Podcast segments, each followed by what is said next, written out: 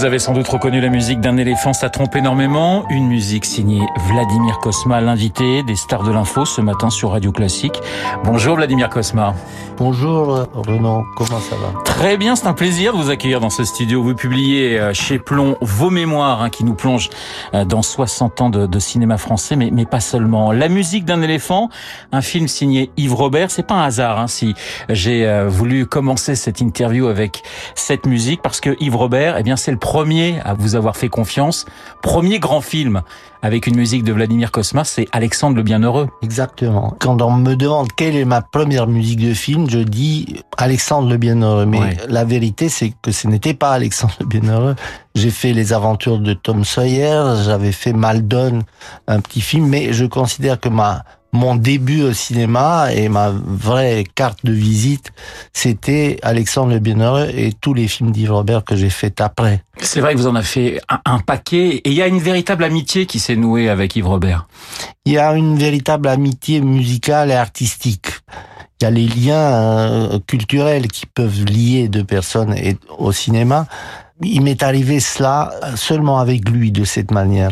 Beaucoup de photos dans ce livre, dont une avec euh, Ennio Morricone. Mm. Comment ça se passe avec les autres grands musiciens de, de musique de film Parce qu'il y a une certaine rivalité entre vous. Ah, il y a une totale rivalité. Vous parlez de, de Morricone. C'est notre rencontre s'est faite sur la base d'une d'une rivalité. C'était sur euh, sur l'as des as en fait. Alors il y a un autre grand compositeur euh, qui euh, a une part très importante finalement dans votre réussite. C'est Michel Legrand. On sent quand même que les rapports sont compliqués, ont été compliqués avec Michel Legrand parce que c'est lui qui vous fait travailler au départ et puis vous vous émancipez, si je puis dire, du, du maître et on a le sentiment qu'il le vit mal. Peut-être votre sentiment n'est pas n'est pas loin d'être vrai il n'y a pas une rupture vraiment, mais il y a un refroidissement des, des relations euh, qui a duré malheureusement jusqu'à sa mort. De temps en temps, se rencontrer et puis il disait il faut absolument qu'on se revoie, que c'est dommage. Ses enfants étaient très désireux de me revoir parce que je les ai connus quand ils étaient tout petits. La vie change et tout a changé, donc c'est comme ça. La vie change et votre vie a changé de multiples fois. Vous auriez pu naître, parce que vous êtes né à Bucarest, mais vous auriez pu naître, Vladimir, à Paris. Oui, tout à fait, puisque j'ai été conçu à Paris. Mon père vivait avec ma mère. Grand chef d'orchestre, votre père déjà à Paris. J'étais conçu donc en 1939. Je suis né en 1940. Le hasard est fait que son père, donc le père de mon père, est mort cette année-là et mon père a dû revenir en Roumanie pour son enterrement. Une fois en Roumanie, la guerre a éclaté, les frontières se sont fermées et mon père a dû rester en Roumanie. Et par la suite, pendant des années, il y a eu les communistes qui sont arrivés, donc il, est, il a fait sa carrière, une très belle carrière, en Roumanie communiste. Vous racontez cette jeunesse en Roumanie. Vous dites d'ailleurs euh, ne pas avoir vraiment souffert du, du, du, joug communiste, mais ça se gâte tout de même quand vous êtes au conservatoire et que vous avouez que vous aimez une musique particulière. Alors vous adorez le classique, bien sûr, vous êtes biberonné au classique, mais vous avez un vrai faible pour le jazz. Et là, c'est pas du goût des communistes. Non, c'était pas dans la dogme des communistes, euh, la musique américaine et, le jazz particulièrement.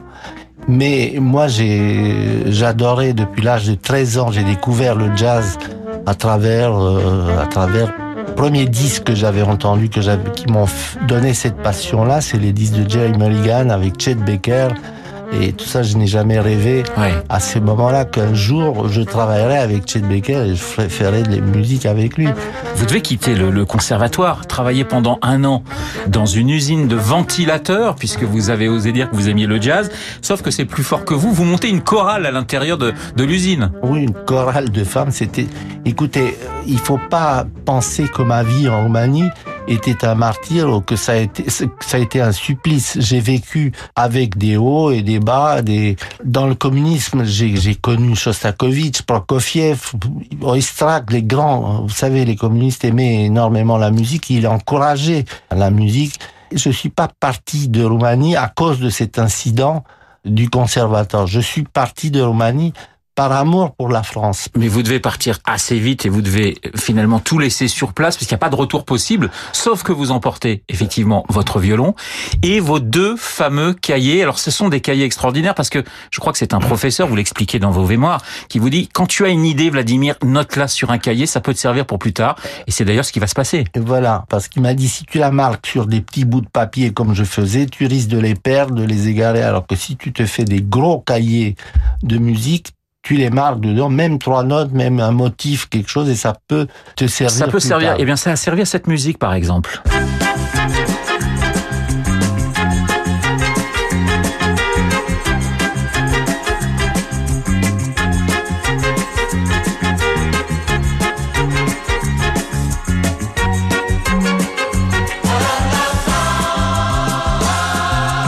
Rabbi Jacob, c'est un énorme, un énorme succès. Euh, alors ça sort dans un contexte très particulier, puis c'était la guerre du Kippour, donc on a eu très peur pour le succès du film, mais le film a, cartonné véritablement.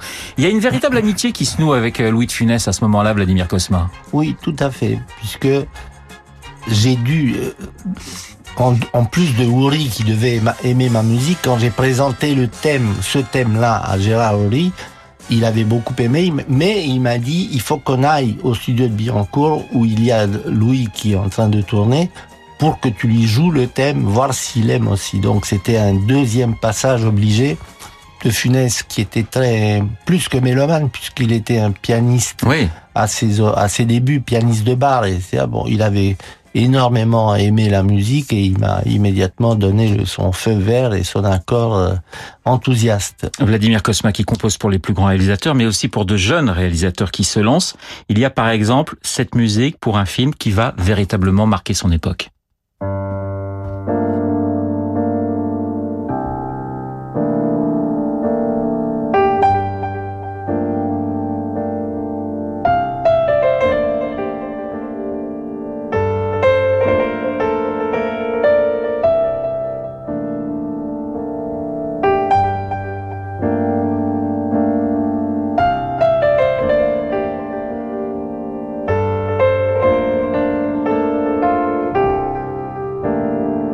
Alors je vais vous faire une confidence, c'est le morceau de, de vous que je préfère, c'est un morceau que je trouve extraordinaire et je pensais que vous aviez été un petit peu influencé par Satie, mais pas pas pas vraiment en fait. Non, non, et tout le monde pense pense à ça parce que la musique de les gymnopédies de Satie sont connues, etc.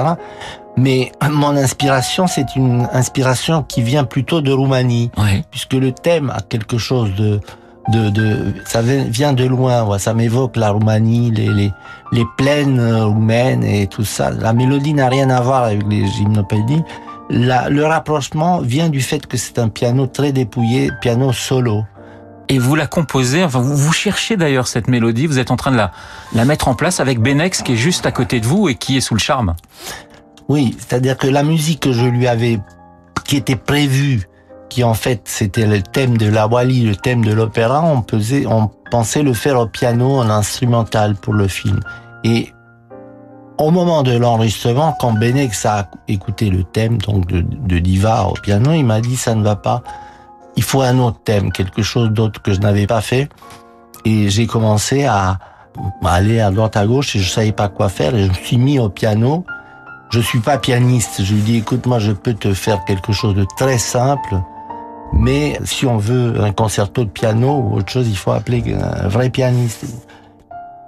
En m'écoutant, en jouant au piano, il me dit, mais c'est merveilleux, c'est la musique du film. Je, veux cette, cette, cette pièce-là. Voilà, c'est devenu, c'est devenu la, le, le, thème principal du film. Je crois qu'il a bien fait effectivement de vous dire que c'était un très bon morceau, César de la de la meilleure musique, Vladimir Cosma. Sauf que ouais. bah, vous n'êtes pas là pour aller chercher votre César. Oui, je suis pas allé là parce que je pensais pas l'avoir. Dans ce livre, Vladimir Cosma, il y a effectivement toute cette histoire avec les plus grands réalisateurs, des amitiés avec des comédiens. Je pense par exemple à Jean Carmé. Et puis il y a l'avant-cinéma, des tournées que vous avez effectuées notamment aux États-Unis. Et ce sont des tournées extraordinaires parce que vous allez écouter, vous parliez tout à l'heure de Chet Baker, vous allez écouter Miles Davis. C'est-à-dire ce sont des tournées. Bill Evans, oui. Ouais, c'est des tournées qui vous permettent de rencontrer ceux qui vous ont fait rêver. Exactement. Après les concerts tout à fait classiques que je donnais dans les plus grandes salles de concert en Amérique, dans toute l'Amérique, partout. Bon, après le concert, donc vers 10h30, 11h, tous les soirs, j'allais dans des boîtes où on faisait du jazz. Ouais. Et dans ces boîtes-là, c'est les plus grands musiciens américains que je rencontrais et que je voyais vraiment. Vous dites, euh, Vladimir Kosma, que votre plus belle récompense, c'est lorsque vous entendez une personne dans la rue siffloter un, un de vos airs. Oui, ça c'est pour moi la récompense la plus grande. Je fais de la musique pour les autres. Je fais dans le dans l'esprit, dans l'espoir qu'il y a des gens qui vont aimer ma musique. Alors quand la première fois je me trouvais dans la rue et j'ai vu des peintres en bâtiment sur un immeuble en train de siffloter l'air du Grand Blond, etc. Bon, j'étais très ému, ça m'a fait grand plaisir. C'est des choses euh, inoubliables. Ça m'importe plus que des Césars ou des choses honorifiques. L'amour du public. Vladimir Kosma, vous continuez, vous travaillez toujours. Le mot retraite, ça n'existe pas chez vous. Pour l'instant, ça n'existe pas parce que retraite, pour moi, ça signifie une retraite obligatoire. Donc, Oui. euh, la maladie ou la mort. C'est pas très gai, mais non, mais euh, on, on a un peu de temps encore, donc euh, vous allez continuer à composer et euh, on, on verra ça plus tard. On va se quitter d'ailleurs avec euh, bah, une- un morceau que j'aime encore particulièrement, puisque vous parliez de, de Pierre Richard. Je vous propose pour se quitter quelques notes du distrait.